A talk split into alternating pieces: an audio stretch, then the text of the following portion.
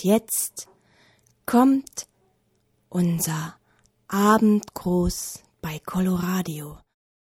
Der Abendgruß für die Großen und für die Kleinen.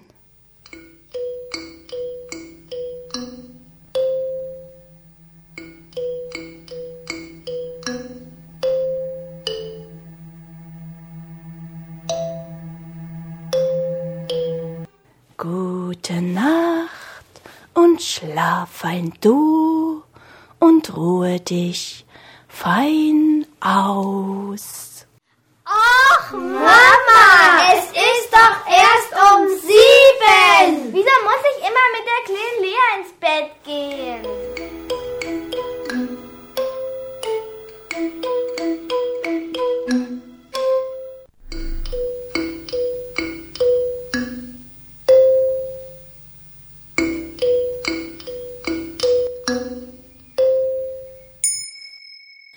Also, die Geschichte, die ich euch heute erzählen will, die kommt aus Japan.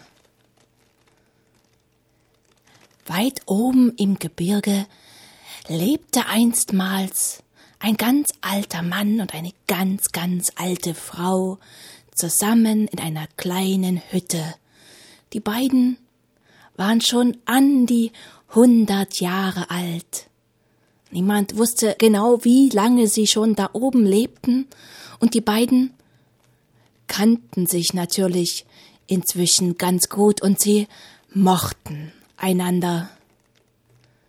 Tagsüber bewirtschaftete die Frau die kleine Hütte und der Mann ging mit der Kiepe in die Berge und sammelte Reisig. Als er wieder einmal so mit seiner Kiepe auf dem Rücken durch das Gebirge streifte, die Kiepe war schwer, er hatte schon viel Reisighölzer gefunden, bekam er Durst, und siehe da, gleich neben ihm, er brauchte nur den Kopf ein wenig zur Seite zu bewegen, sprudelte eine klare, wundervolle Quelle.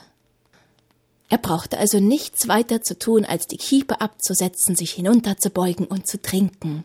Und das tat er. Oh, wie bekam ihm das Wasser gut.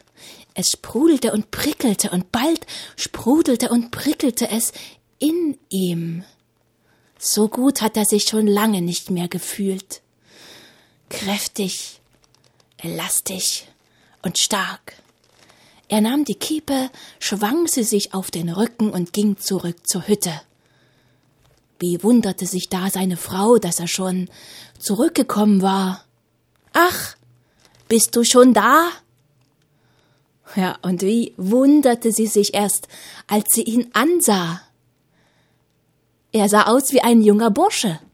Er war jung geworden und war stattlich und gut anzuschauen. Oh, sagte die Frau, was, was ist dir denn unterwegs begegnet?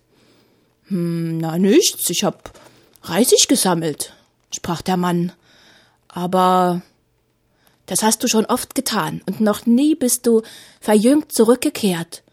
Ach, nein, wirklich, da war nichts, na ja, außer die Quelle. Aha, dachte die Frau, die Quelle. Und sie ließ sich nun ganz genau beschreiben, wo sich die Quelle in den Bergen befand.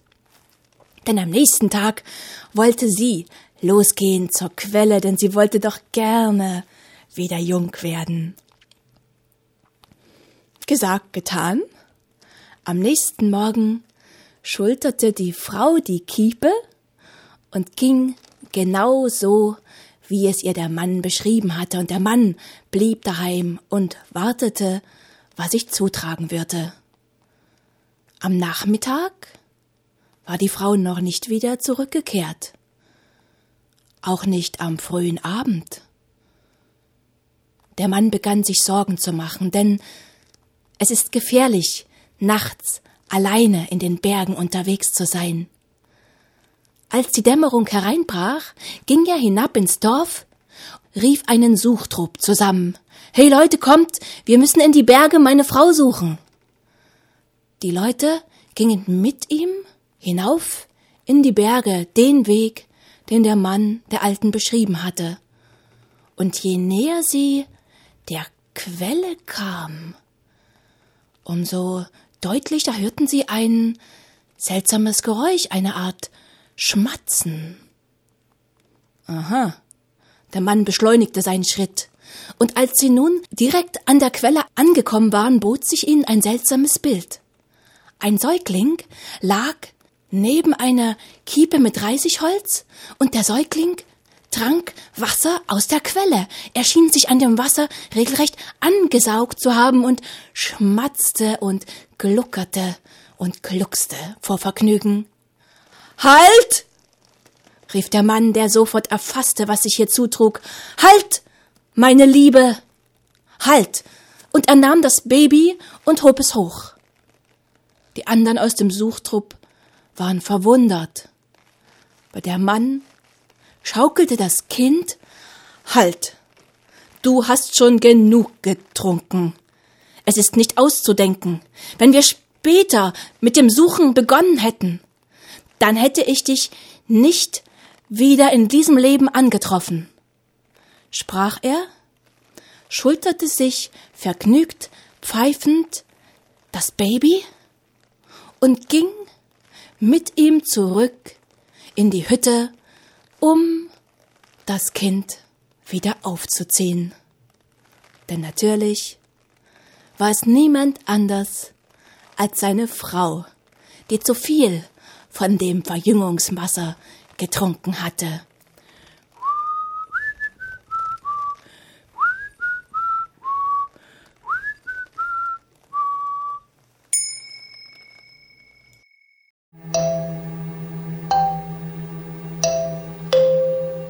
Die kleinen Käfer krabbeln in ihr Bettchen rauf und die großen Käfer bleiben noch ein halbes Stündlein auf. Gute Nacht.